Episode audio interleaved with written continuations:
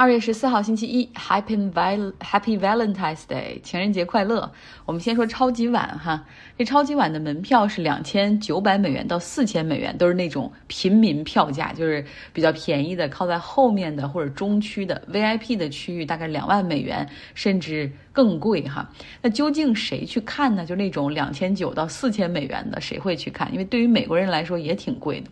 我我听一个同事说，他有一个朋友是超级体育迷，他会抵押自己的房产贷款去看比赛。所以你看，这种消费文化为主导的国家，充分体现了过把瘾就死的劲头。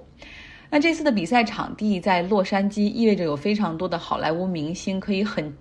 方便的去前往观看，我在微信公号上也传了一些照片哈，大家来认认脸，看看都谁去了今年的现场。今年的中场秀更是首次全部由饶舌说唱歌手来担任表演嘉宾。那嘉宾包括 Dr. Dre，他也是饶舌嘻哈大哥级的人物，非常有商业头脑哈。不仅一手捧红了像 Snoop Dogg、阿米纳姆、五十美分这些人，然后他自己还创办了 Beats 耳机，三十亿美元把这个又卖给了苹果。所以很厉害哈，然后他今天也是带着他捧红的这一帮人一起来进行演唱，啊，除了上述说到的 Snoopy Dog、阿米纳姆、五十美分之外，还有 Mary G 以及 Lamar，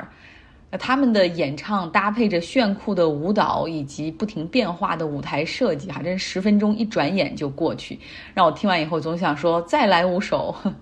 今年的超级碗独家转播哈是由 NBC 获得，他们的广告也飙升到了三十秒卖七百万美元，比起他们上一次拿到超级碗的转播权，大概贵了百分之二十。那广告是不愁卖的哈，有百分之四十的赞助商是首次在超级碗里投放广告，比如说一些我都没有听说过的什么购物返现平台，还有为孩子存款的那种金融平台，家用 COVID-19 检测盒，什么 Q Health。呃，还有体育博彩平台，另外还有虚拟货币的交易所 Coinbase，那他们其实都是希望说，在这个超级晚上露一下脸儿哈。这不仅是做广告，而且也会成为吸引媒体的报道去关注。尤其是像 Coinbase，还希望打破虚拟货币的交易还是极客那一小众人群的这样的一个现状。那 NBC 呢？它是面向美国全美进行转播，所以打广告它也不会说各个州的这个广告不一样哈，是全部都是统一的广告。所以这个广打广告的商家基本上都是全国性的品牌，像有什么一些视频平台的电视剧广告的预告片呐，薯片儿、饮料、航空公司、移动通信等等。我还找了一个我觉得挺有趣的广告，报税软件 TurboTax。然后他也做了一个四十多秒的广告。今年的报税季已经开始了哈，然后大家来到微信公号张奥同学上看看这个广告，你看看能不能找到他的笑点哈。因为美国的报税还是很复杂的，比如你是正常领工资的，就拿 W 二的表格；如果你是有呃是做那种 contractor 的或者 consultant，呃等于说不是公司雇员的那种，你又是自雇哈，然后又是另外的报税的情况。包括你如果是在股票里投资啦，还是在虚拟货币里投资啦，都有格外的表格，所以你看他怎么通过四十多秒的情况，把这个报税的软件哈能够为客户所服务的功能都进行了体现，我觉得做的还是很棒的。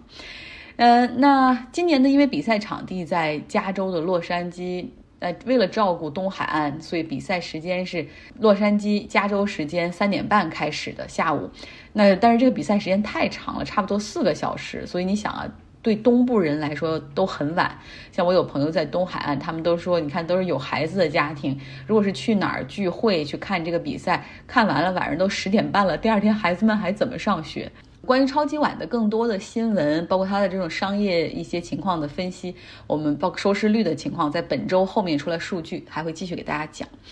我本周呢，其实会很关注美国股市的走势，呃，因为通胀率居高不下。我们看原油的价格哈，因为俄罗斯和乌克兰局势紧张，现在每天都在朝着一百美元这个目标值去往前走，往前走。目前像美国纽约交易所的这个原油是接近了九十五美元每桶，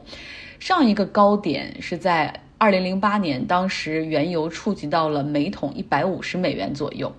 那现在呢？我一搜到原油一百五十美元，然后你就会发现，哦，原来最近很多大机构发的预告都是原油这个上升周期有望再次触及到这个高点。像 J.P. Morgan 就预测说到二零二二年，原油的价格差不多会在一百二十五美元左右，但二零二三年它会触及到一百五十美元每桶。也有预测说，当社会全面重启的时候，也就是重回，也就是原油价格重回一百五十美元的时候。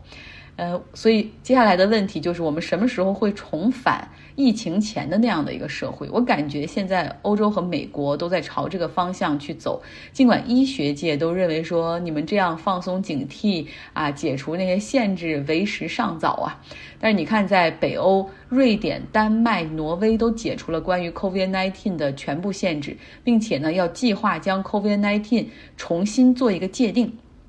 目前的界定，大家都依据 WHO 世界卫生组织，就是说这是一个大流行，一个 pandemic 啊，很严重等等，啊，但是现在他们希望做一个重新的界定，就是说这只是众多疾病中的一种哈，不会对于社会有严重威胁，所以我们看他们怎么去措辞吧。英国政府也是进一步的放开限制，像我听的那个每周五 BBC 啊 Radio Four 广播四台的政治脱口秀，他们。这一周是自疫情之后首次允许观众进入现场进行录制，哈，能够感觉到确实经过 Omicron 的这个高峰期之后，呃，欧洲的这些国家已经开始比较放松了。那英国政府还在考虑要改变之前的一个立法，就是感染之后必须强制自我隔离的这个立法很可能被 revoke，哈，就被取消了。那美国这边保守州就不说了哈，他们从来就没有执行过口罩的限制令。那说说蓝色州吧，也就是民主党执。政的这些州，加州、新泽西、纽约、康涅狄格等等，他们关于口罩的强制令已经到期或者陆续到期。考虑到选情的原因。因为今年有中期选举哈，所以很多人们他们会担心，人们已经开始觉得政府是过度的干涉啊，什么高压啊，感到厌倦，所以决定呢不再去延长口罩的限制令。像加州室内戴口罩的强制限制令会在二月十五号到期，但是加州政府就说我们不会再延长这个强制令了。但是但是补充一下，如果没有接种疫苗的人，你还需要在室内戴口罩。但是你你想一想，就非常的难去执法哈，你怎么去 enforce？比如说进超市的时候，已经没有人去查你的疫苗卡了，那谁又会跟着这个人去看，说有没有谁有没有戴口罩，你有没有疫苗，对吧？所以基本上就是放松取消的一个状态了。但是在加州这边，学校里还是要求学生们啊，不论是中小学还是大学，都要求戴口罩。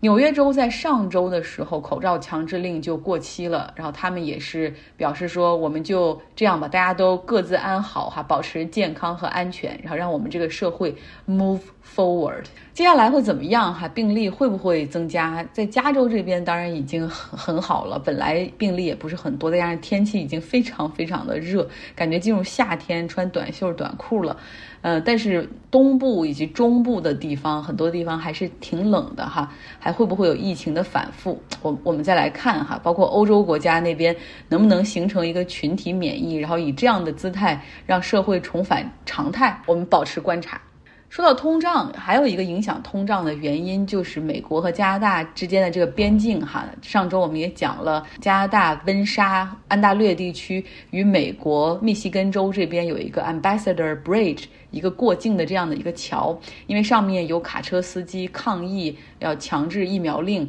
然后导致。附近的多条高速公路已经瘫痪，很多人没有办法正常去上班。包括像这个温莎这个城市，它有很多的美国汽车零部件工厂在那儿。那目前因为没有办法运输，每天大概要承受五千万美元的损失。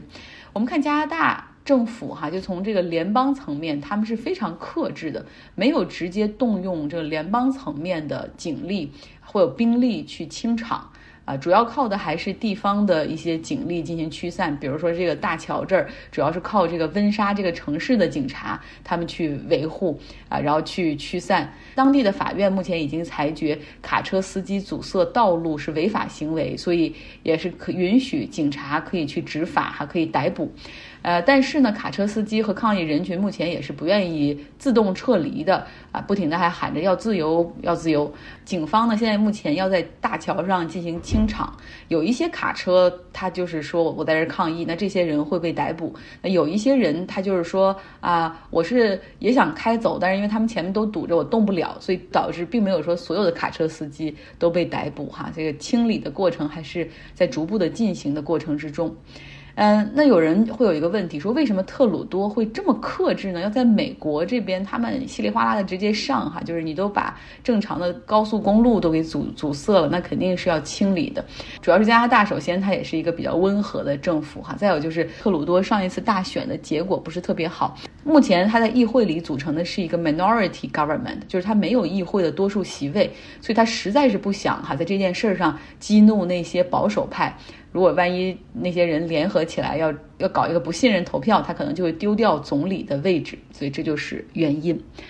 OK，我们再说到的通胀还有一个因素就是原油价格，刚才也说了哈，这地缘政治的风险不可忽视。乌克兰和俄罗斯的情况。